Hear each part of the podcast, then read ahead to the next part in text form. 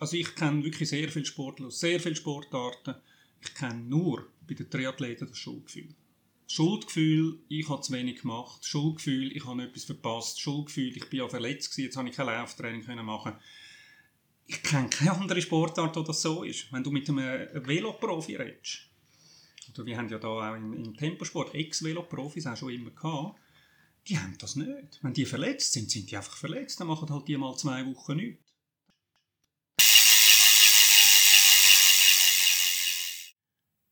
Tree Story.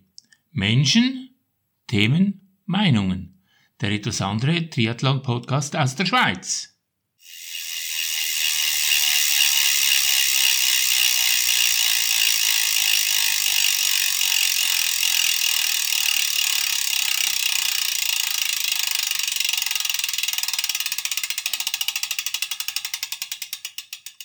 Mein Name ist Sabine Klapper.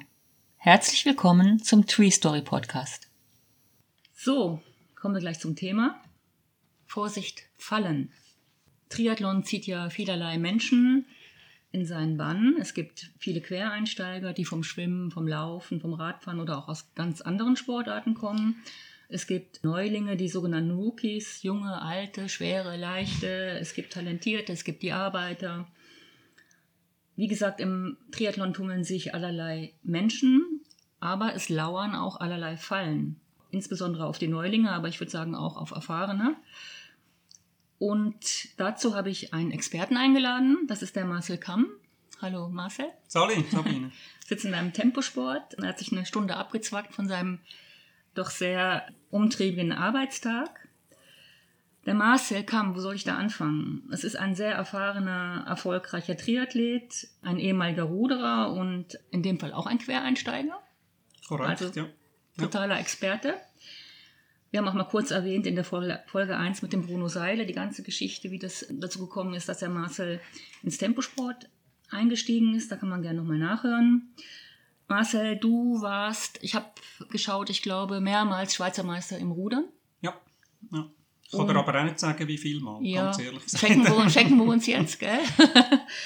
Du bist Ironman, du warst ähm, zweimal in Hawaii, du hast eigentlich alles gemacht, was man im Ausdauerbereich machen kann. Trans-Swiss, Trans, ähm, Trans, Transalp, Transalp, Ja, genau. Also, mit dem Rennvelo, ja. der Gigathlon, äh, mit, vor allen Dingen auch mit deiner Partnerin, mit der Marian, sehr erfolgreich, auch gewonnen teilweise. ja Zweite, Zwei- sagen wir mal. Das beste Ergebnis ja. ist zweite. Genau. Aber sonst halt immer auch bei diesen, bei den Ironman auf, auf sehr viel auf dem Podest.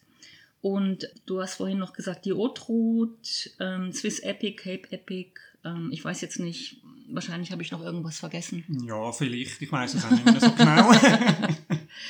Also, das ist sicherlich ein toller Leistungsausweis. Und mir geht es eigentlich zuerst mal darum, wir hatten gerade Quereinsteiger erwähnt. Wie bist du überhaupt vom, vom Rudern ausgerechnet zum Triathlon gekommen? ja, das habe ich mich auch schon ein paar Mal gefragt. Nein, ich habe äh, gerudert auf einem relativ hohen Niveau, was auch den Trainingsaufwand anbelangt. Also nicht unbedingt, ich bin klar ein paar Mal Schweizer Meister und so, aber ich bin jetzt nicht irgendwie der Olympiasieger gewesen. Habe aber gleich sehr viel Aufwand gehabt, habe dann irgendwann, wie es allen geht, so mal aufgehört, weil es einfach, ja, man möchte einmal einen anderen Teil vom Leben noch kennenlernen. Und habe dann ein paar Jahre wirklich fast keinen Sport gemacht. Und meine damalige Freundin hat mir dann ein paar Laufschuhe geschenkt auf den Geburtstag. So ein bisschen als Wink mit dem Zaunpfahl. Es ist, glaube besser, wenn du wieder Sport machst und habe dann angefangen wieder zu joggen. Und in diesem Jahr habe ich mich dann angemeldet mit Kollegen zusammen für den Uster-Triathlon. Wieso genau, kann ich auch nicht sagen. Das war eigentlich die Idee vom Kollegen. Und dann haben wir dort mitgemacht. Und es ist eigentlich, also jetzt rein physisch gesehen, ein Horrorerlebnis. Ich habe, glaube schon auf dem Velo Krämpfe gehabt. Auf dem ganzen Lauf Krämpfe. Also es ist wirklich, und es ist in Anführungszeichen, nur eine olympische Distanz gewesen. Wir haben das total unterschätzt. Aber mich hat es dann total reingezogen. Als einziger von uns drei. Die anderen haben gesagt, nie wieder. Und ich habe gefunden, doch, das ist es. Also, das hat mich einfach irgendwie fasziniert. Wieso ich genau zum Triathlon komme. Es hat ein paar damals in selber Zeit ein paar Ruderer gehabt, die dann anfangen haben, Triathlon zu machen. Aber wieso genau, kann ich nicht sagen. Das ist wirklich, das bleibt immer im Dunkeln.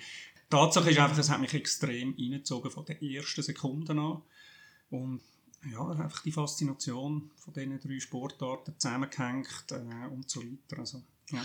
Aber du hast jetzt gerade was Interessantes gesagt. Du warst ja vom, auch vom, vom Leistungssport her, Sport her eigentlich relativ fit. Also du hast gute Voraussetzungen gehabt.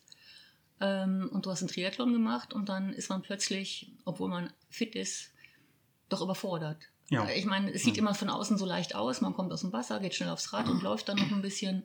Sag jetzt mal, übertreib jetzt mal. Aber es ist ja doch, es ist harte Arbeit. Ne? Ja, also ich meine, das ist damals, also das ist auch heute noch so natürlich, eine olympische Distanz ist, wenn du jetzt nicht ein Superathlet bist, dann hast du zweieinhalb Stunden, um die absolvieren. Und stell dir das mal vor, also welche andere Sportart gibt es, wo du als Einsteiger, einfach, klar kannst du sagen Marathonläufer, aber das sind riesen Brücken. Und das wird natürlich unterschätzt. Also ein bisschen schwimmen macht jeder, ein bisschen Velofahren ist auch kein Problem, ist ja meistens noch flach und so. Und äh, 10 Kilometer joggen bringst du auch noch an. Aber wenn du das zusammenhängst, mhm. unterschätzt du das am Anfang. Also mir ist es auf jeden Fall so gegangen und ähm, ja, das sehe ich doch auch immer wieder. Also das ist ja nicht dramatisch, also das ist ja alles äh, machbar und da hast halt ein bisschen Krämpfe, mm. du musst mal mm. spazieren. Aber es ist nicht einfach, das schüttelt man nicht einfach aus dem Ärmel, das muss man sehen, oder? Zumal jetzt bei dir auch das Ruderrennen geht, was weiß ich, fünf, sechs, sieben Minuten, im Mannschaftsboot immer etwas schneller. Und dann macht man einen Triathlon und ist dann bei zwei Stunden oder vielleicht auch mal bei neun Stunden oder acht Stunden, je ja. nachdem, oder zehn Stunden, je nachdem, wie schnell man unterwegs ist. Das ist ja auch schon eine ganz andere Anforderung an den Körper. Ne? Total, total. Es ist für den Körper natürlich ganz eine andere Belastung. Es ist aber auch im Kopf etwas anderes, weil um einem Ruderrennen oder auch sonst an vielen Sportanlässen, die so ein bisschen in diesen Bereich hineingehen, kürzere Läufe und so, da kannst du im Prinzip sagen, mehr oder weniger volle Pulle los und dann mhm. durchziehen. Das ist tödlich im Triathlon. Selbst auf der olympischen Distanz musst du die Kräfte einteilen. Und ich glaube, da, da, da musst du zuerst antasten, das musst du irgendwie zuerst selber erfahren. Das mhm. geht nicht anders. Das kannst du mhm. natürlich allen erzählen. Du, äh, das Ziel ist erst am Schluss und nicht nach dem Schwimmen oder nach dem Velo. Äh, und ja, mit dem kämpfen natürlich viele. Mhm. Was fasziniert dich dann am Triathlon immer noch? Du hast vorhin erzählt, hast dich gerade reingezogen. Ja, also und du bist ja immer noch, du bist ja noch immer, immer dabei und zwar, wie ich das wahrnehme, auch wirklich mit voller Leidenschaft. Ja, vor allem mit voller Leidenschaft und ähm, es hat also nicht, dass es Leidenschaft. Nein, ja. es ist äh, äh, vermutlich hat sich bei mir hat sich die Faszination ein bisschen gewandelt. Am Anfang war sicher der Leistungsgedanke im Vordergrund gewesen wie bringe ich es an, die drei doch sehr unterschiedlichen Sportarten sinnvoll zusammenzuhängen, sodass am Schluss auf dem Zielstrich ein möglichst gutes Ergebnis steht. Ich glaube, heute hat sich das irgendwo ein bisschen gewandelt und das hat sicher auch mit dem Alter zu tun. Ich meine, heute geht es erstens mal darum, überhaupt gesund an der Startlinie zu stehen. Ich glaube, das ist in unserem Alter äh, schon mal eine Hauptaufgabe. Und für mich ist es heute wirklich einfach auch ein praktischer Vorteil, sage ich mal. Also wenn du irgendwo ein Problem hast beim Laufen oder so, wo ich relativ viele Verletzungen habe, ja, dann kann ich immer noch schwimmen, dann kann ich immer noch Velo fahren und habe dann nicht eine Art das Gefühl, oh, ich mache gar nichts mehr für meinen Sport. Wenn du beim Rudern oder bei irgendeinem Sport äh, ausfallst, wegen Rückenproblem oder so, dann endest du im Aquajogging, wo nichts zu tun hat mit Rudern, oder mit deinem ursprünglichen Sport, das ist im Triathlon anders. Also du hast immer eine Ausweichmöglichkeit und das ist für mich eigentlich momentan auch der praktische Aspekt, dass ich das Gefühl habe, ich bin immer noch dabei. Mhm. Weißt, auch wenn ich nur ja, für Schlusszeichen gehe, schwimmen mhm. da bin ich immer noch im Triathlon-Bereich tätig quasi. Mhm. mhm. Also das ist heute für mich einfach auch eine Art, ein, ja, ein Aspekt, der immer wichtiger geworden ist, leider.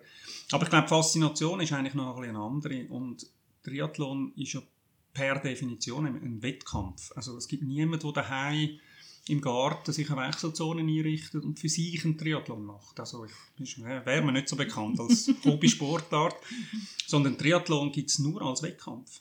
Also sonst gibt es das nicht in dem Sinn.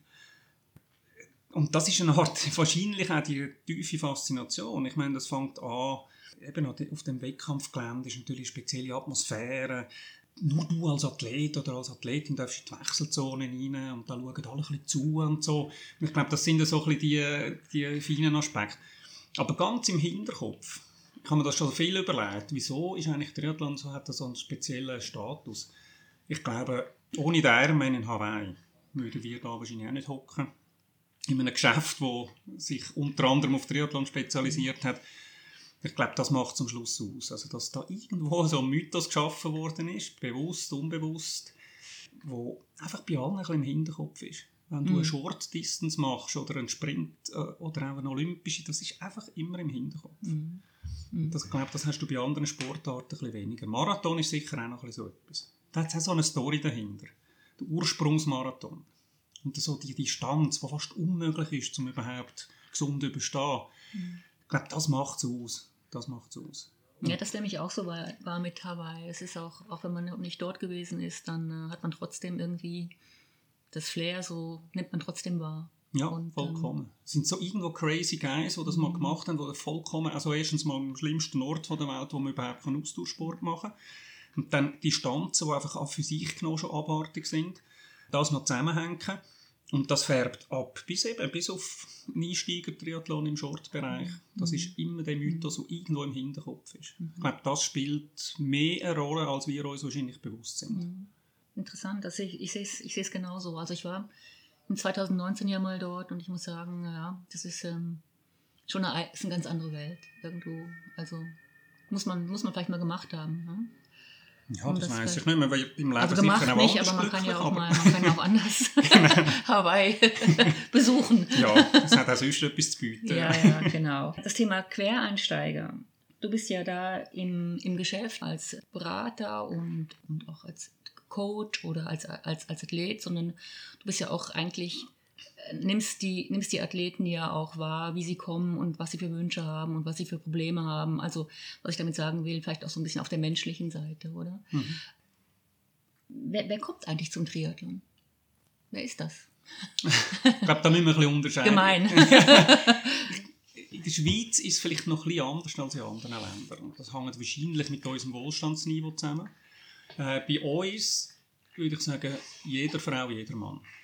Das kann man glaube wirklich so sagen. Also wir haben vom einfachsten Handwerker, und da ist jetzt nichts Abschätziges mhm. dabei gemeint, das ist, geht wirklich auch am Schluss ein bisschen ums Einkommen, äh, weil es ist eher ein teurer Sport, muss man zugeben. Also vom einfachsten Handwerker, Angestellten bis zum äh, CEO von einer Grossfirma ist alles dabei. Wirklich alles. Und mhm. ich kenne auch persönlich ganz, ganz viele Leute, die aus unterschiedlichsten äh, Bereichen kommen. Sei das jetzt ähm, ein beruflicher Background oder auch sonst, also mhm. soziale Hintergründe. Äh, das finde ich eigentlich in der Schweiz sehr speziell. Und ich glaube, es ist auch darum, weil bei uns halt auch jeder einigermaßen gut lebt. Also das ist, äh, glaube schon eine Tatsache, kann man sagen. Bei uns auch fast für jeden mindestens theoretisch möglich, sich den Sport äh, zu leisten. Äh, man muss ja nicht immer die beste Ausrüstung haben, man muss auch bei einer einfachen Ausrüstung etwas investieren wenn er die Prioritäten so setzt. Also darum ist es noch schwierig zu sagen, es gibt nur, also es gibt vor allem Leute, ich sage jetzt einfach etwas mit akademischem Hintergrund oder so, wie es ja in gewissen anderen Sportarten ist, ist, glaube ich, im Triathlon wirklich nicht so, erstaunlicherweise. Und nicht umsonst hat wahrscheinlich Triathlon in der Schweiz so viele äh, Anhänger und Teilnehmer immer wieder. Mhm. Also Triathlon, oder die Schweiz ist eigentlich also nach wie vor eine Triathlon-Hochburg. Ja. Also das kann man schon ein bisschen sagen.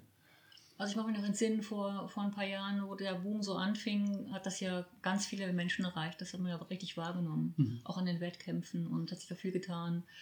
Auch in den Resultatlisten, dass wirklich die Leistungen auch angestiegen sind.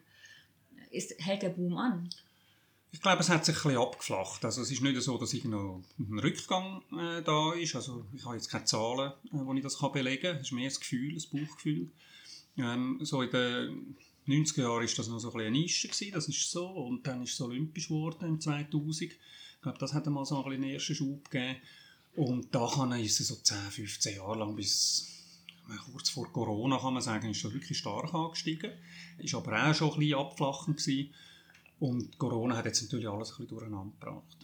Ich denke, ein Boom würde ich jetzt nicht sagen. Triathlon ist in der Schweiz schon immer auf einem höheren Niveau gewesen, was Teilnehmerzahlen anbelangt und so weiter. Aber es ist jetzt auch nicht äh, so irgendwie ein Rückgang, habe ich das Gefühl. Es hat sich einfach an, hat sich irgendwie anders... Stabilisiert äh, vielleicht. Äh, ja, oder? genau. Und jetzt ja. tut sich vielleicht auch ein bisschen anders entwickeln, das wissen wir natürlich nicht. Mhm. Aber ja, also ich mhm. glaube, wir sind nach wie vor weltweit wahrscheinlich die Nation, die... Mhm anteilsmäßig am meisten Triathleten unterwegs sind, würde ich jetzt mal behaupten, so vom Gefühl her. Ja, ja, genau. Mhm. Äh, Nochmal so eine gemeine Frage. warum, warum meinst du, oder was ist so das Kernthema von den, von den Menschen, die kommen? Warum, warum machen die Triathlon?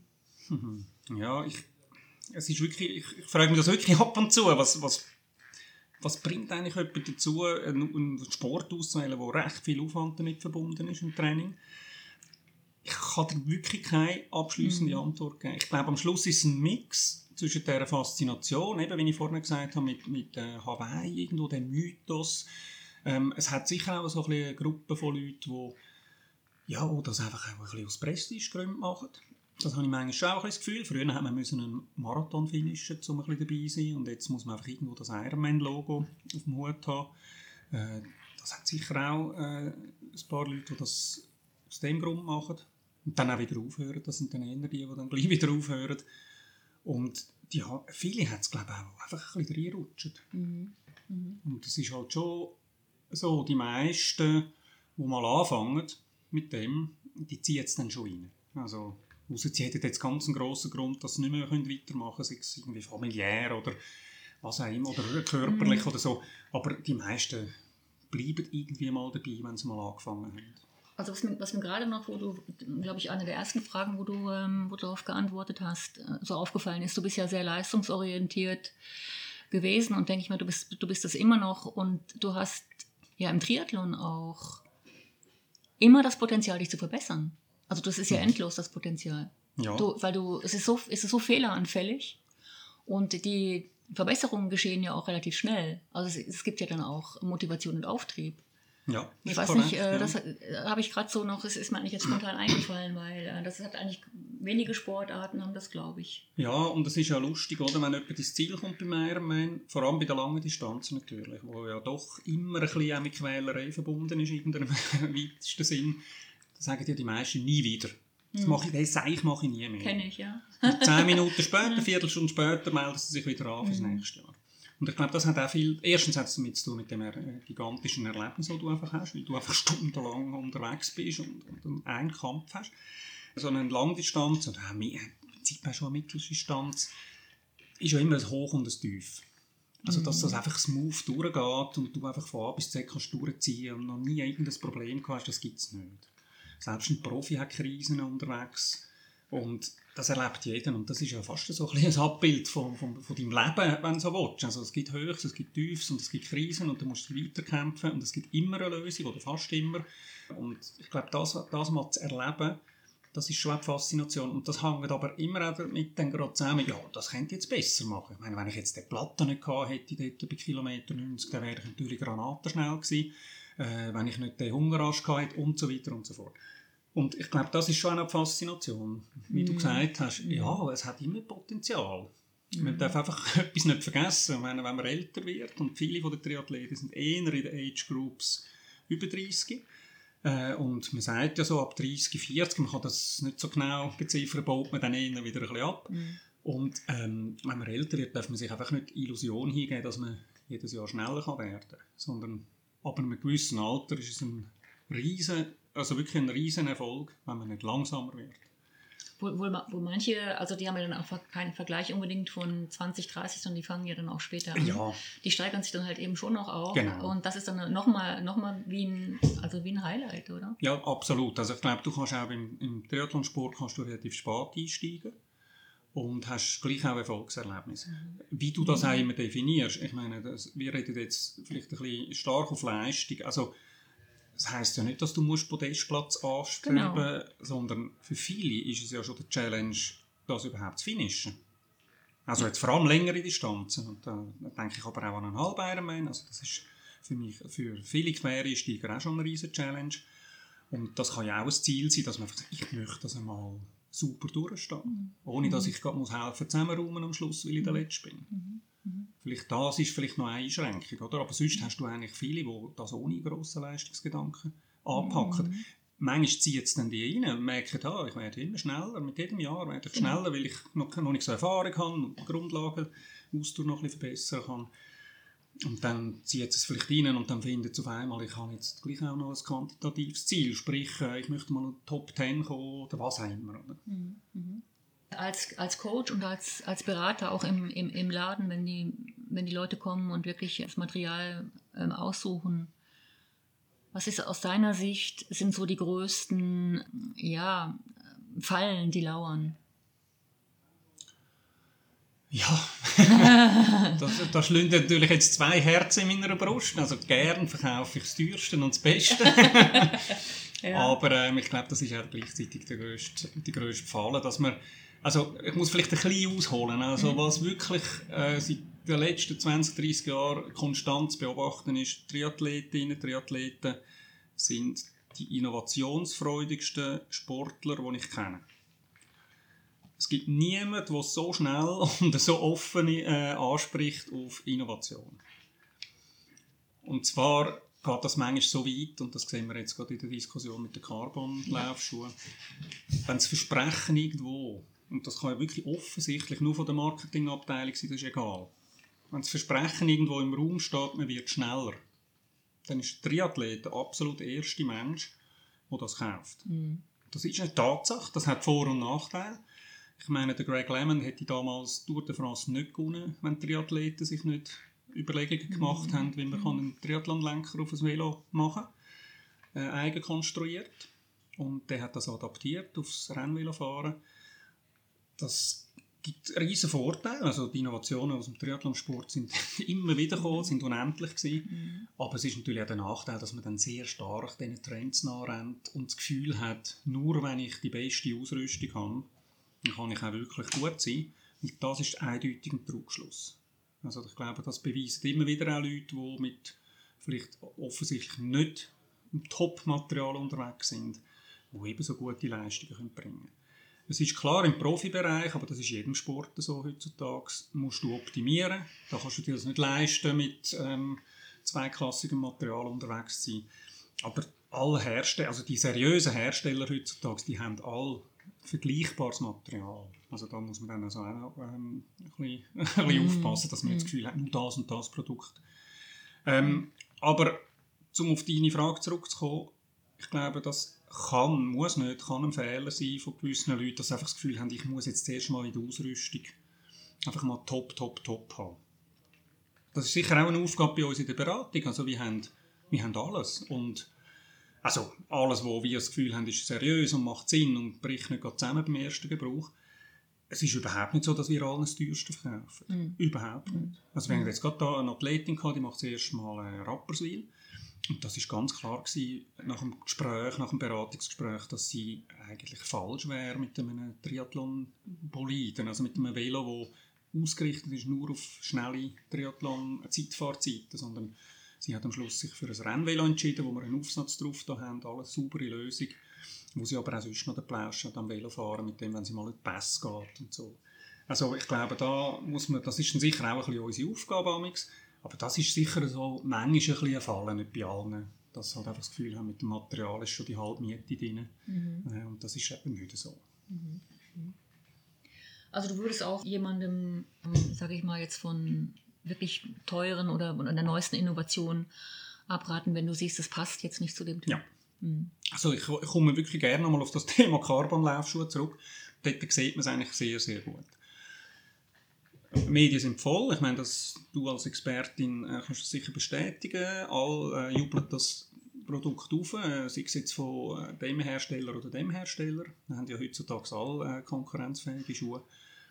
Aber wir müssen einfach etwas sehen. Äh, erstens mal sind das äh, hochzüchtete Produkte, die vor allem Sinn machen, wenn du am Optimieren bist, wenn du einen gewissen Laufstil laufst äh, und vor allem ein gewisses Tempo. Und zweitens, und das ist eben da ein bisschen das Schlimme, das ist bei einem Velo ja nicht so. Oder bei einem Neopren.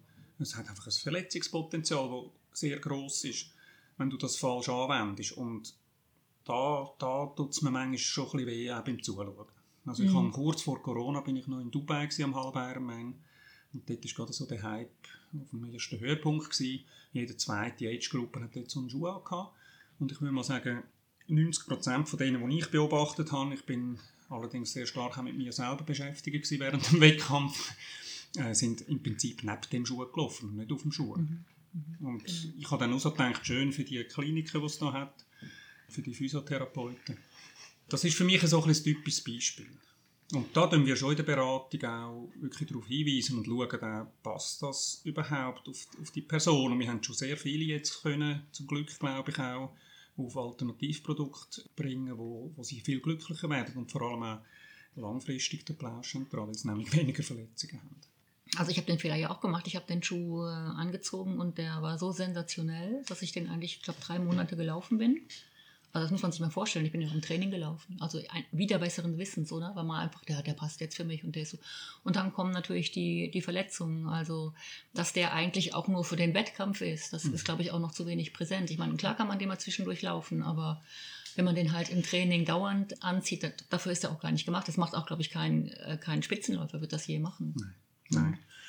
Nein, also, mhm. aber eben gleichzeitig ist das natürlich ein großer Vorteil vom Triathlon, dass man halt Sachen, die Leute versuchen das halt auch. Also ich meine, das ist schon in den 90er Jahren, als ich angefangen habe, genau das gleiche Thema gewesen. Dort hat man, einfach, dort hat man noch nicht gewusst, wie man muss trainieren auf einer Langdistanz. Da hat man einfach das Gefühl gehabt, ja, wir müssen einfach sehr, sehr, sehr, sehr lang Velo fahren und sehr, sehr viel trainieren und dann ist das gut. Das weiß man heute auch besser.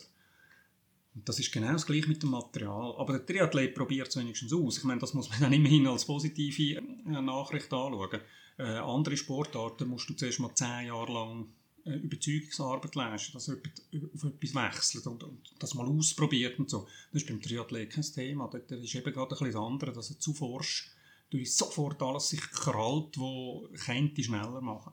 Mhm. Mhm. Äh, eben, und darum bin ich auch mit diesen mit Laufschuhen jetzt gekommen, weil das ist halt dort, meines Wissens das einzige Produkt, wo du wirklich auch Verletzungsgefahr hast. Bei allen anderen Sachen ist es nicht so schlimm, wenn es nicht funktioniert. Ich meine, du kannst dir die Hosen kaufen mit Vakuum, wo, wo dich sollen regenerieren sollen. Da hast du halt einfach 1000 Stutz ausgegeben für nichts. Aber also, vielleicht nützt es ja auch. Das ist alles nicht so schlimm. Aber weil du gesagt hast, eben, was sind so ein bisschen die Fehler, oder? Und da kann man natürlich schon ein bisschen die Fallen tappen. Und das andere ist halt mehr im Kopf, also wir reden jetzt noch von Verletzungen und so, das andere ist halt im Kopf, wenn du dich natürlich dann extrem fokussierst auf etwas oder auch vielleicht fast ein bisschen verkrampfst und sagst, ja, also wenn ich jetzt nicht das und das Velo habe, dann kann ich nie eine Bestzeit holen. Oder das und das Produkt oder das und das kann machen. Äh, das geht ja aber bis ins Training, also wenn man dann halt einmal eine Verletzung hat, dass man dann einfach im Kopf nicht genug frei ist, um sich von dem zu lösen und zu sagen, nein, also das Leben geht weiter und auch als Athlet geht das Leben weiter da sehe ich bei den Triathleten schon ein eine größere Verkrampfung auf gewisse Sachen als bei anderen Sportlern. Also ich betreue ja auch Velofahrer und teilweise auch Läufer. Und dort ist das eigentlich, ich sehe das ein bisschen relaxter. Ja. Also vor allem auch was Verletzungs, äh, Verletzungen anbelangt. Ja, da können wir vielleicht gleich noch drauf äh, noch kommen, dass wir erst den Materialteil noch ganz kurz durchgehen und dann nachher auf das Training kommen. Es ist nämlich noch sehr interessant, auch die verschiedenen Einstellungen von den, von den verschiedenen Sportlern oder Sportlergruppen. Gibt es Fallen beim, beim Wetsuit oder auch beim Velo? Ja, ich glaube, es geht immer ein bisschen das Gleiche rein, dass man sich an den Profis orientiert. Mhm. Oder heute sagen wir ja Influencer. Und das möchte kopieren. Und ich glaube, das ist, das ist ein Fall, wo vielleicht im Triathlon, ich kann es jetzt nicht, natürlich nicht bei allen anderen Sportarten beurteilen, aber im Triathlon sicher auch gross ist. Mhm. Oder grösser geworden ist vielleicht sogar. Ich meine, in, der, in früheren, in der analogen Zeiten hast du natürlich mit diesen Leuten im Idealfall geredet. Hast du gesagt, wieso hockst du so auf dem Velo? Oder was hast du da dir überlegt?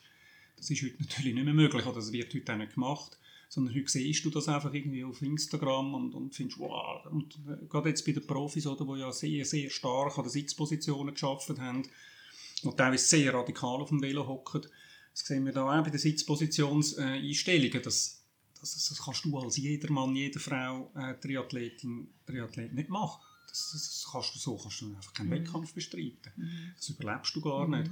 Und dort sieht man natürlich bisschen, dass es kann natürlich ein Fall sein dass man einfach das Gefühl hat, und der, der braucht das Produkt und der braucht das Produkt, das möchte ich jetzt auch. Mhm. Obwohl es für dich gar nicht Sinn macht.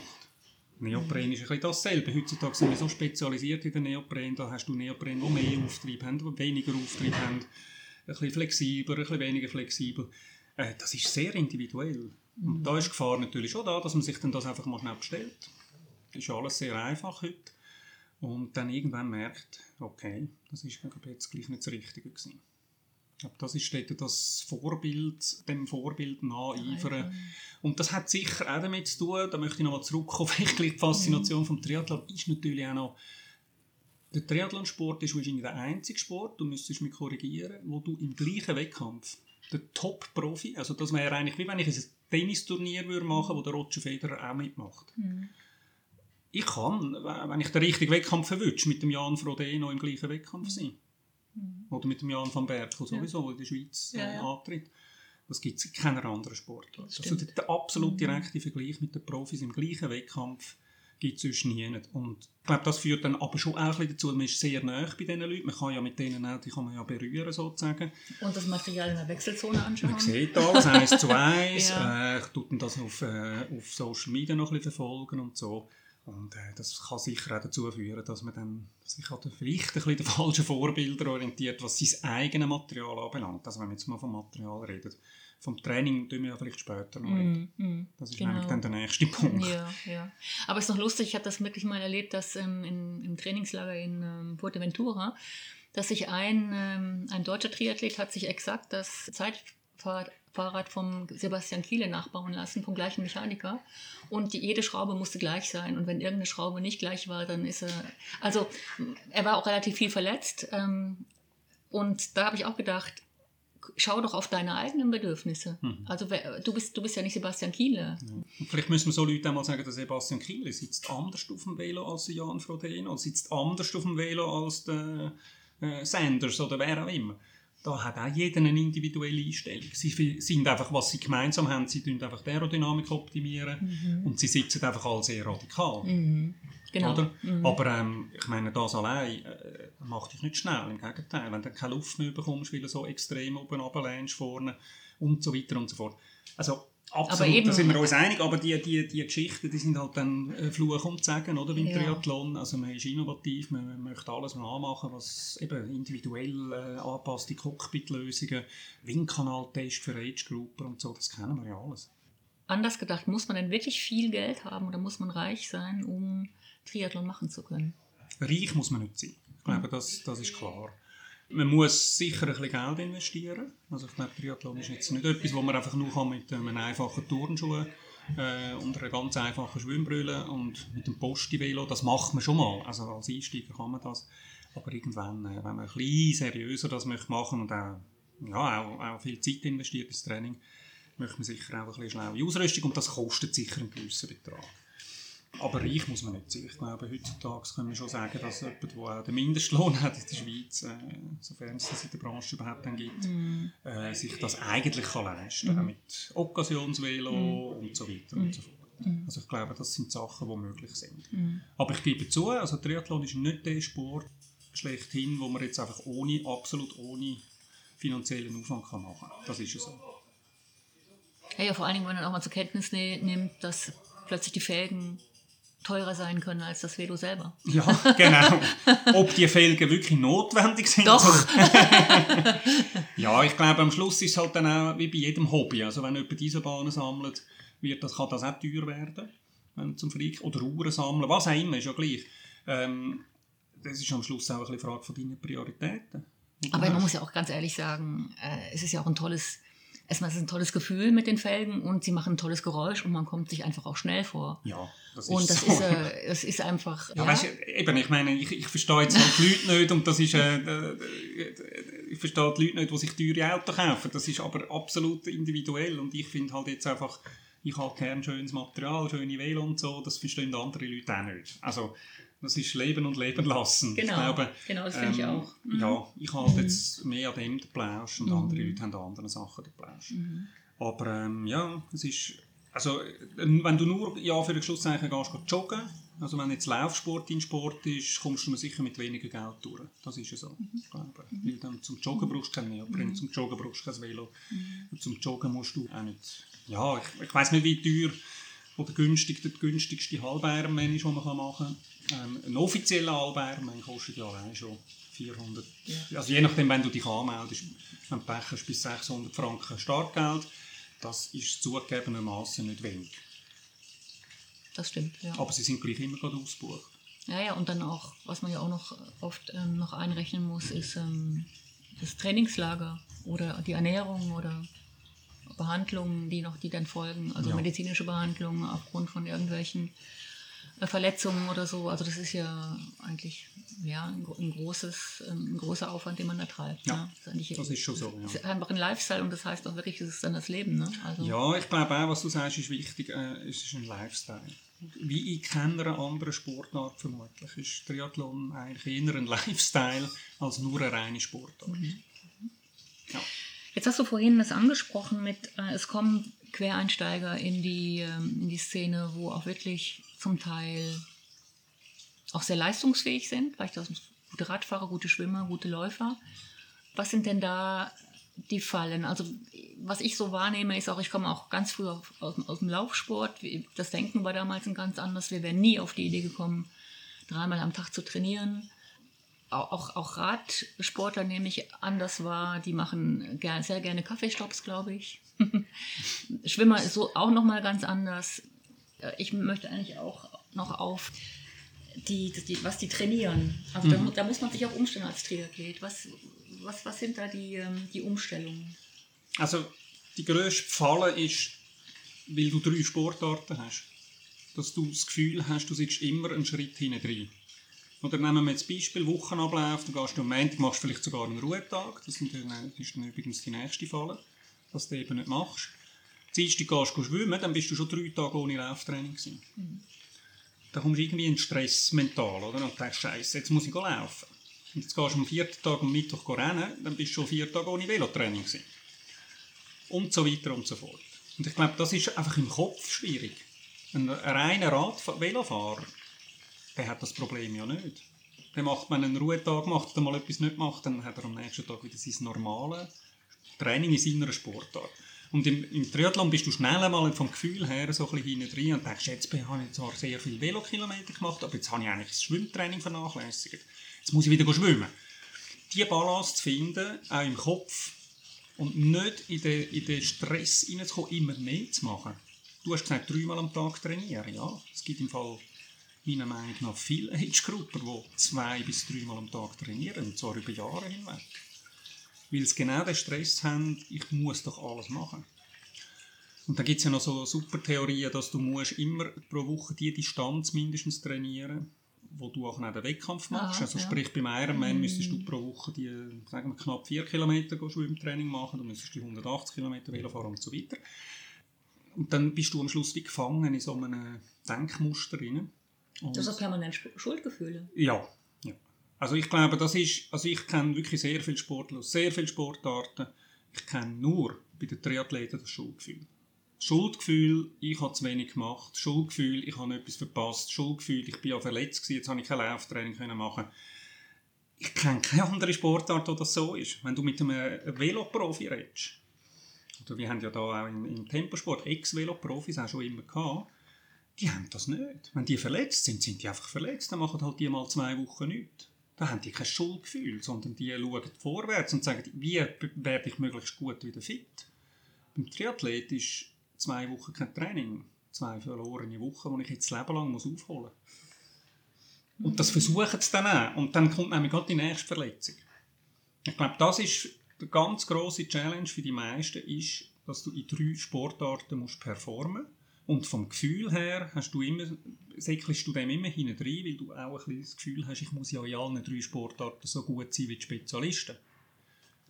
Wenn du mit Velofahren gehst, gehst Velofahren, möchtest du ja dann auch nachkommen. Und wenn du mit einem Läufer dich vergleichst, möchtest du auch möglichst gleich schnell sein. Und das ist äh, schlicht unmöglich für eine Age-Gruppe. Ja, und da kommt noch der Coach mit dem Krafttraining oder mit genau. Dehnen oder macht auch mal Yoga. Und nicht nur der Coach, wenn ein guter Coach ja. versucht, das natürlich irgendwie ähm, in, ba in, in, vernünftige Bahnen zu lenken. Wir reden jetzt hier wieder von Influencern, von, von äh, Vorbildern und dann sind wir dann schnell bei den, äh, bei den Profis, oder? Wenn man dann sieht, wie viel die trainieren und was die den ganzen Tag machen, dann musst du ja nur auf Strava ein bisschen diesen Leuten folgen und dann kommst du schon ein schlechtes Gewissen über, wenn du nur schon dich auf Strava einloggst. Und dann kommt ja das auch noch dazu, ein bisschen. das ist auch noch ein bisschen der Druck, den man ähm, zwar nicht zugibt, aber den hat man. Äh, dann siehst du, oh shit, der ist ja jetzt am Sonntag 400 Kilometer Velo fahren. Oder man ist ja heute ja. eigentlich ein, also wirklich schon fast ein bisschen ein Weichei, wenn man nur noch 100 Kilometer fahren kann. Dunkt es mich manchmal. Ja. Also das hat natürlich im Lockdown ja. angefangen, der ganze Stress. Da sind es dann im Februar, März oder März, April schon 300, 400 Kilometer Touren machen. Und da hat dann jeder das noch toppen und noch mehr und noch mehr mm. und noch extremer und mm. wow und dann Kommentare und Zeugs mm. und Sachen. Ich glaube, der Stress kommt dann noch ein bisschen dazu. Das betrifft dann allerdings auch wieder die Einzelsportler. Also die, die eine einzige Sportart machen. Aber ich glaube, das ist für einen Quereinsteiger oder für alle eigentlich, die äh, neu anfangen, eine ganz grosse Challenge, dass du eigentlich kannst loslassen kannst, dass du dich, dass auch gewisse, gewisse Coolness hast und sagst, okay, also ich kann einfach nicht überall gut sein. Aber wenn du das siehst, äh, ich kenne so Beispiele auch, kann man, kann man die überhaupt bremsen? Ist das ist doch ganz, ist doch ganz schwierig. Äh, man kann die, die, gewisse Leute kann man bremsen, ja, indem man einfach versucht, überzeugend zu sein.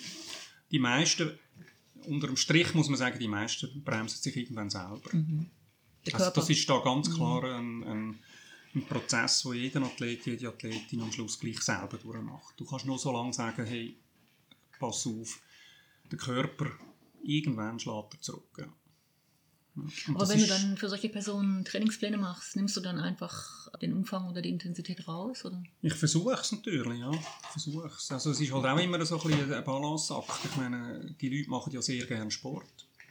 Und da kannst ja du jemandem auch nicht verbieten, dass er gerne Sport macht. Und ich selber funktioniere auch so. Also ich meine, das muss ich zugeben. Auch nach 25 Jahren Triathlon oder 20 Ja. Jahren funktioniere ich auch so. Ich, ich vergitzel auch fast, wenn ich mal einen Tag, zwei oder eine Woche sogar, wie jetzt letzte Woche, nichts machen kann. Dann verrecke ich fast. Und das verstehe ich bei jedem Athlet, bei jeder Athletin, aber ich versuche halt dort gleich so ein bisschen ja, einfach das immer wieder runterzubetten und einfach wieder darauf hinweisen und hey, pass auf und vor allem bei Verletzungen ist das natürlich dann sehr, sehr eine grosse Gefahr. Dass jemand einfach zu früh anfängt und wieder ein bisschen versucht, ja, ich habe nur mal schnell ein bisschen geschaut, ob es geht mit schneller Rennen, das Knie hat aber leider wieder angefangen weh zu tun oder was es auch immer ist, Man- vielfach sind es ja Knieprobleme äh, oder muskulär. Es ist schwierig. Ich glaube, am Schluss Ja. muss das jeder, jeder, jede selber einmal erfahren haben. Also es geht fast nicht anders. Habe ich das letztens, glaube ich, im Interview vom, mit dem Jan Frodeno gelesen. Das fand ich eigentlich sehr bemerkenswert. Er hat gesagt, ich könnte jetzt vielleicht noch 3000er laufen, aber was bringen die mir noch? Die Ja. bringen mir nichts mehr. Ja. Und deswegen lasse ich das. Und das finde ich eine unheimliche Größe, das auszulassen, vor allen Dingen, wenn ich, wenn ich es noch könnte. Ja. Und ich glaube aber, um an den Punkt zu kommen, braucht es wirklich auch eine Entwicklung. Ne? Absolut. Also du musst, das ist ja, das fängt ja eigentlich schon an bei den Wettkämpfen selber. Wir haben das vorhin gesagt, optimieren, man kann sich immer noch äh, verbessern und so. Das ist ein absolut unendlicher Lernprozess. Auch bei den Profis. Jeder Wettkampf ist wieder anders. In jedem Wettkampf gibt es wieder Sachen, die du könntest anders machen oder wo du vielleicht eine Krise hast. Und das geht aber auch ins Training hinein. Genau das Gleiche passiert bei dir im Training. Du hast mal das Problem, mal das. Ich meine, wenn ich überlege, wie viele Verletzungen ich schon hatte beim Laufen. Und jedes Mal denke ich, wenn das überlebt ist, so, das ha- habe ich jetzt nie mehr. Ja, das stimmt manchmal. Ich habe dann einfach etwas anderes. Es gibt ja da so ein Buch, wo all die wichtigen Laufverletzungen drin sind und ich habe wirklich ausser der Achillessehne, eine Holzanlange, Oh, habe ich also, glaube schon jede Verletzung gehabt, die dort drin steht. Und es kommt immer wieder etwas. Und im Nachhinein bist du immer schleuer und denkst, ah shit, ja, da hätte ich nicht den Schuh sollen anlegen oder hätte ich nicht das sollen machen und so. Und das, mit dem tust du dich auch weiterentwickeln und da lernst du etwas. Und Jan Frodeno weiss ganz genau, wenn er das jetzt überspannt, ist das vielleicht im Moment gut, weil er die Leistungsfähigkeit noch ein bisschen ausbauen kann, aber langfristig tödlich. Und ich glaube, jemand, der von dem Kapitalkörper lebt, sieht das eben auch ganz anders. Weil ein Age-Grupper lebt ja nicht von dem. Und der versucht einfach, bis es klopft. Und ein Profisportler kann sich das nicht leisten. Macht das vielleicht einmal. Ich meine, auch Jan Frodeno ist schon länger ausgefallen. Alle eigentlich von denen. Und die wissen jetzt, die lehren daraus und die tun eben auch Schlüsse daraus ziehen. Und das ist manchmal ein Fall bei den Age-Gruppen, dass sie das eben nicht machen, sondern sie hacken immer wieder in den gleichen Fehler rein. Und zwar über Jahrzehnte. Also ich habe einen Kollegen, einen guten Freund von mir, er ist allerdings schon lange, ähm, er lebt ja nicht mehr in der Schweiz, der hat jedes Jahr den gleichen Fehler gemacht im Trainingsaufbau. Und er hat es gewusst. Aber er hat das nicht geändert. Und hat durch das sehr hohes Potenzial, das er eigentlich hatte, hat einfach total vergeben. Da Er kommt dann vielleicht auch das Ego dann oft in die Quere, ne? Genau. dass man einfach gewisse Sachen machen muss. Ja, und einfach das, genau, und das Ego und auch das Gefühl, wenn ich jetzt, ich weiß, es würde mir gut tun, jetzt mal eine Ruhephase zu machen, der Körper braucht ja das auch, aber ich bringe es nicht an. Oder wenn du mit ihm in- ins Trainingslager bist, Ruhetag, haben wir abgemacht, dann, dann ist Ruhetag, dann habe ich auf den Balkon runtergeschaut, habe ihn gesehen mit dem Velo weggefahren. Ja, weißt du, nur schnell ein bisschen 100 Kilometer. Locker. eben, das sind so Sachen, das kennst du bei anderen Sportarten, gibt es das nicht. Das ist eigentlich vertrackt, ne? Also das, äh, wenn man sich das mal bewusst macht, würde so ein bisschen mehr Entspanntheit gut tun, ne? Ja, ich glaube, das ist schon ein bisschen Stichwort. Also, also, oder das negativ ausdrückt, würde ich sagen, verkrampft. Positiv ausdrückt ist einfach ambitioniert. Man möchte sich natürlich auch nichts schenken und, und das ist ja alles super. Also ich finde, das sind ja alles Leute, die sehr gerne Sport machen, die sich bewegen wollen und so. Ich glaube, das Muster muss schon ein bisschen drin haben. Das sind äh, keine Couch Potatoes, oder, die wirklich ernsthaft Triathlon machen. Ich glaube, da, Mm. du bist immer irgendwie zappelig und, und denkst, ah, ja. aber man muss halt dann am Schluss auch daraus lernen. Aus der, teilweise auf die harte Art. Ja. Wenn eine ganze Saison Bach abgeht, weil du im Übertraining bist oder eine Verletzung hast, die du eigentlich hättest können vermeiden dann lernst du es vielleicht auf die harte Art. Also ich mag mich entsinnen, das kommt mir jetzt ganz spontan in, in, in, ähm, in, den, in den Sinn.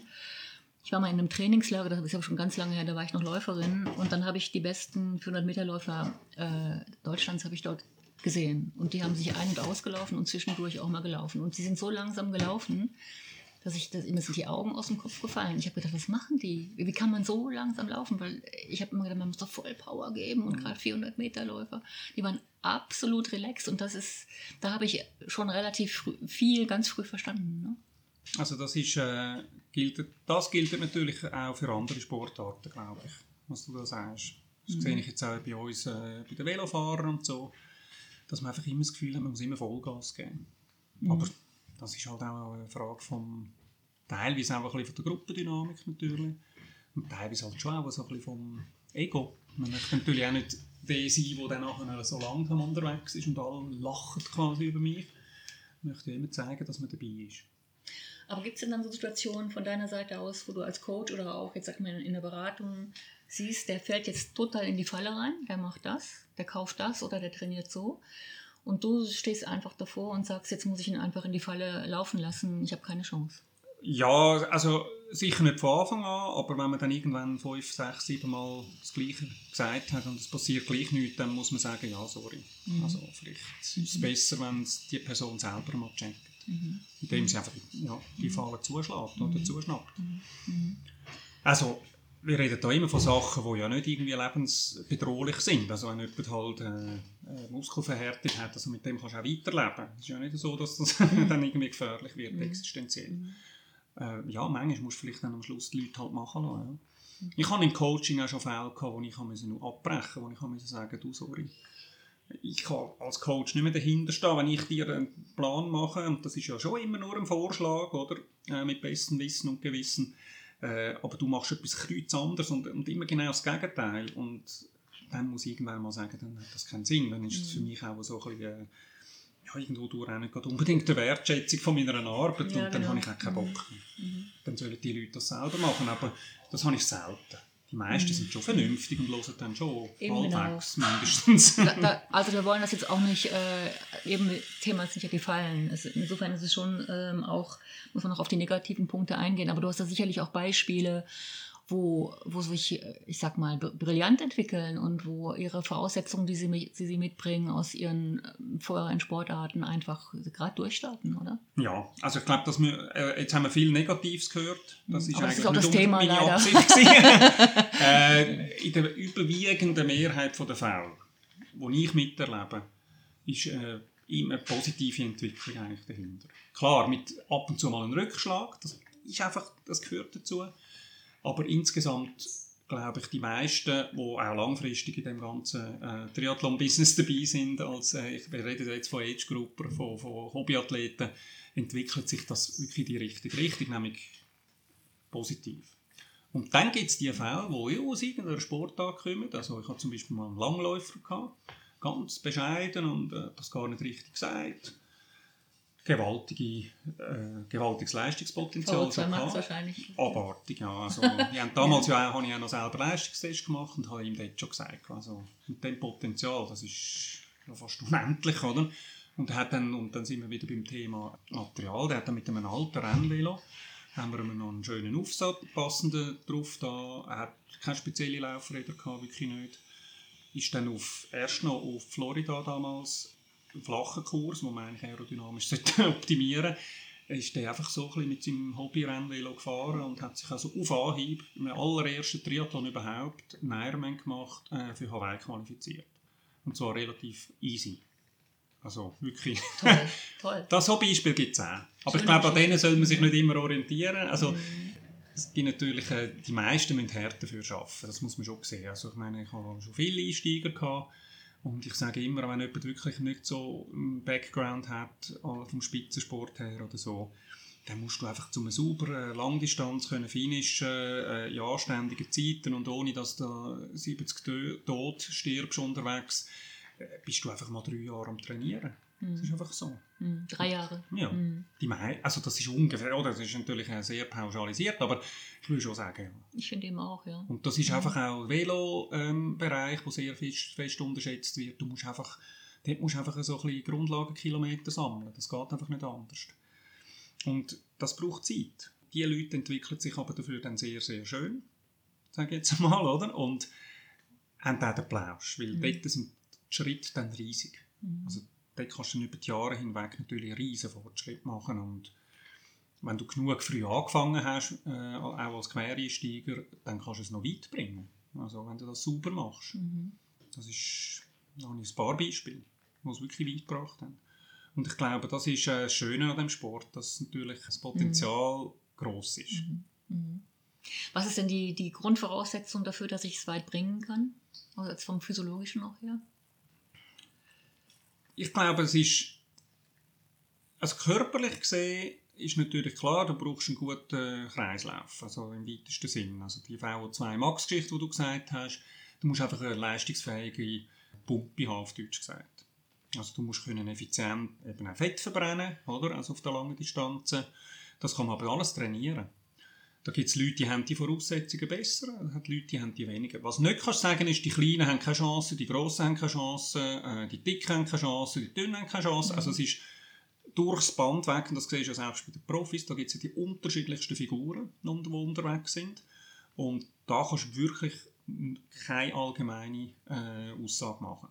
Das ist ja im Rudern oder im, in so speziellen Sportarten, wo gewisse Hebelverhältnisse brauchst, Basketball, äh, gewisse Größe in der Regel, ist das ein bisschen anders. Triathlon ist wirklich prinzipiell jetzt mal für jeden Körperbau geeignet. Aber ich glaube, jetzt jemand, der wirklich jahrzehntelang Kettenraucher war, der wird wahrscheinlich nie mehr auf Profiniveau arbeiten können, weil einfach die Lunge vielleicht ein bisschen zu wenig leistungsfähig ist. Und da hat es natürlich auch sehr viel mit Talent zu tun, und so, in, der, in dem Bereich. Also ich glaube, du musst jetzt zum Beispiel nicht speziell beweglich sein, oder das kann man alles trainieren. Das kann man alles trainieren. Man kann sehr viel trainieren. Ja, ja. Mhm. Also ich glaube, mit viel Fleiss kommt man im Triathlon sehr weit. Mhm. Vor allem Mhm. in der Langdistanz. Mhm. Mhm. Top wird man nicht. Da Mhm. muss man auch talentiert sein und die Voraussetzungen haben. Vor allem eben was, was äh, die Leistungsfähigkeit vom Körper anbelangt äh, im Ausdauerbereich. Aber mit reinem Training kommt auch der Untalentierteste relativ weit. Ich glaube, das Wichtigste in dem Ganzen ist, du musst einfach Konstanz haben. Also über die Jahre hinweg, über die Wochen hinweg, aber auch was nicht funktioniert, ist, wenn du einfach so mal ein halbes Jahr wie einen Hohler trainierst und dann wieder ein halbes Jahr aufhörst und das geht nicht. Und das, das ist zu wenig konstant. Also ich glaube, das braucht es schon und das braucht aber gleichzeitig bei so äh, Anforderungen, also du musst wirklich auch ab und zu mal länger Velo fahren, du musst längere Läufe können machen, all diese Sachen, das musst du vertragen und das musst du auch im Kopf wählen. Also da, der Traum, ich tun, ich tun mich für Hawaii qualifizieren mit minimalem Aufwand, ist okay. Aber es gibt irgendwo ein Minimum, das ist sehr individuell natürlich, wo du einfach musst leisten können. Stundenmäßig, aufwandmäßig. Mhm. Und auch vom Willen her. Eben, ich meine, sonst sagt man ja aus dem Acker, kannst nicht aus jedem Ackergau ein Rennpferd machen. Das ist da schon auch ein bisschen so. Mhm. Und das hängt aber sehr viel auch mit dem Kopf zusammen. Aber ich habe jetzt eigentlich im Triathlonsport nicht viele erlebt, die dem scheitern. Die meisten scheitern eher, weil sie zu viel wollen. Mhm. Genau. Also Mhm. nicht, weil sie zu faul Mhm. sind. Mhm. Ja, deswegen finde ich auch wichtig, dass, wir das da ansprechen. Ähm, und was, was mir jetzt so auch aufgegangen ist, wirklich äh, so in, in der Essenz, dass, dass immer die Schuldgefühle da sind. Und äh, als Trainer, wenn man, wenn man diese Schuldgefühle sieht, muss man ja dann auch in, auf eine bestimmte Art zum, zum men mentalen Coach werden, oder? Ja, und, oder, äh, ja, das ist so. Aber da sind natürlich die Möglichkeiten auch ein bisschen beschränkt meistens. Mhm. Man hat ja nicht täglich, äh, sieht man die Athletinnen oder Athleten physisch, oder? Oder einfach auch mit Fakten versuchen aufzuzeigen, was es braucht und was es eben nicht braucht. Und natürlich auch, du wirst ja angegangen als Coach, weil die Leute berechtigterweise davon ausgehen, dass du Erfahrung hast. Und auch ein bisschen weißt, von was du redest. Und meine Erfahrung ist aber schon, dass die Leute auch auf mich hören. Also wenn ich jetzt sage, du, es braucht jetzt einen Ruhetag oder es braucht dieses und jenes, äh, dann macht es das schon, der Regel. Mhm. Also das ist, sonst käme es wahrscheinlich nicht zu einem Coach. Mhm.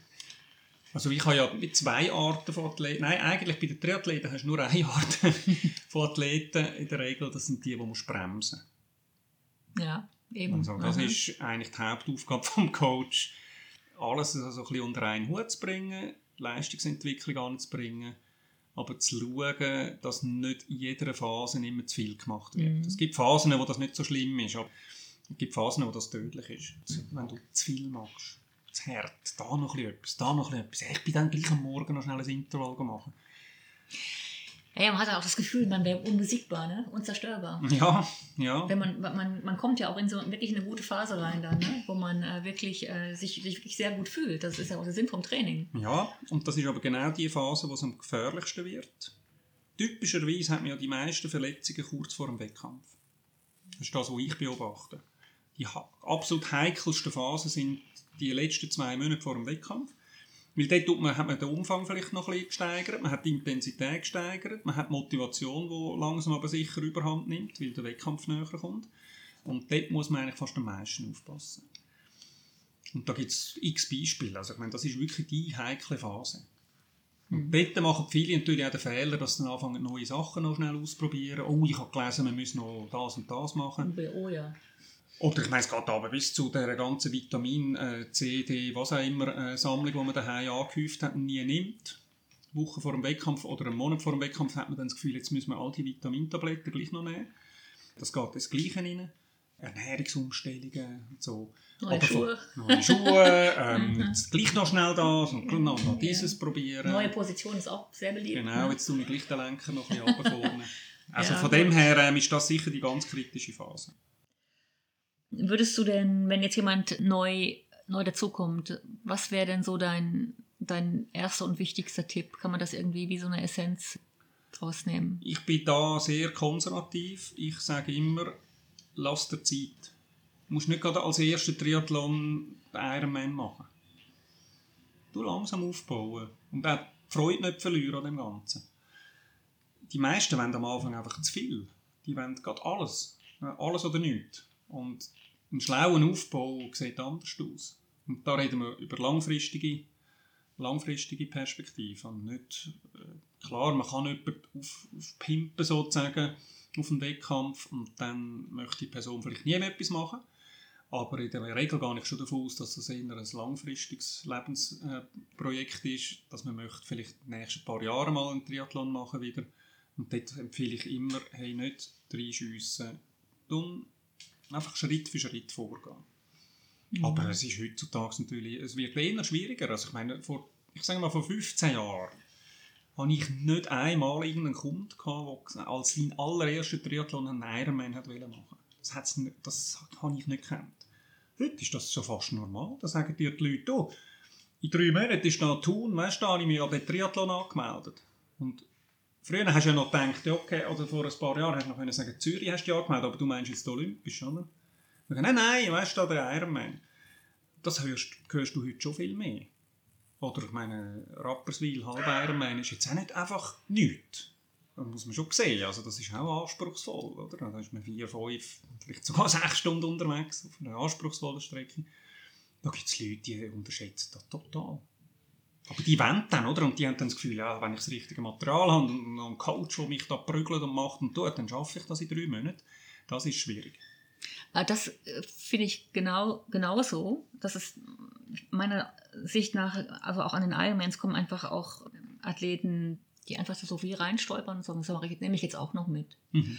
Oder, oder haben eine Wette verloren oder gewonnen oder was auch immer. Ja. Und das, das, das verstehe ich auch nicht. Und ich finde, es ist auch eine, wirklich eine Respektlosigkeit gegenüber der Leistung, die man da vollbringen muss. Und ich Das find- ist eine Leistung. Und ich finde, es ist nicht nur ein Ironman, ein Triathlon, sondern äh, es fängt viel früher an. Es geht ja um, ein, um, ein, um, ein, um ein- einen Spirit, den man auch hat mit anderen Teilnehmern zusammen und so. Und das muss ja wirklich nicht immer ganz das Extremste sein. Und das, ja, das hat schon ein bisschen zugenommen. Also, dass man halt früher war es der Marathon, gewesen, den hat halt jetzt jeder einmal gemacht. Und jetzt muss man das Ironman-Ding haben. Das hast du eigentlich schon früher ein bisschen weniger gehabt. Das war eher so ein bisschen elitär noch. Gewesen. Man hat sich angetastet, zuerst mal so ein bisschen olympische Distanz und so weiter. Und heute gibt es dann doch überraschend viele Leute, die da gerade so einsteigen. Ja. Ja, und teilweise das, auch scheitern natürlich. ja, das ist vielleicht aber dann auch genau das, was man braucht. Ne? Ja, vielleicht. Ja. Mhm. Ich, ich, für mich ist einfach schade, dann, ich denke dann immer, die hören dann sicher wieder auf, weil sie einfach ein negatives Erlebnis gehabt haben und, und, und vor einem Berg gestanden sind, der einfach unbezwingbar ist.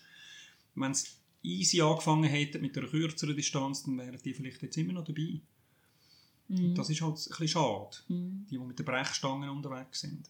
Aber ich glaube, das kannst du wahrscheinlich nie, nicht, ist überall im Leben ein bisschen ähnlich. Äh, Das kannst du wahrscheinlich nie nicht vermeiden. Aber die wirklich wollen, die bleiben dann dabei. Und das ist dann vielleicht, äh, das Ja. Sieb ist vielleicht dann auch vielleicht gar nicht so schlecht, wenn es so ein Sieb gibt. Ne? Ja, ja, ich denke auch. Also, ich meine, die Teilnehmerzahlen sind jetzt äh, bis vor Corona ja, immer sehr, sehr gut gewesen in der Schweiz.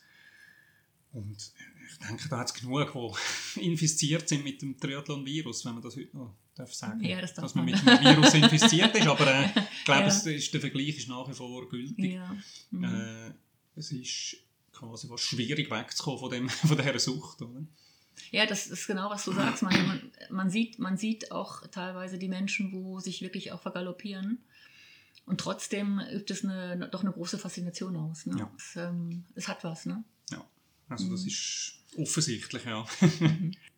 Ich würde das Gespräch da beenden. Ich Bedanke mich ganz herzlich. Ich habe Danke, da, ne? muss ich sagen, ganz neue und, und andere Einsichten noch bekommen. War Sehr, sehr interessant. Dankeschön. Danke dir, Sabine. Danke. Merci.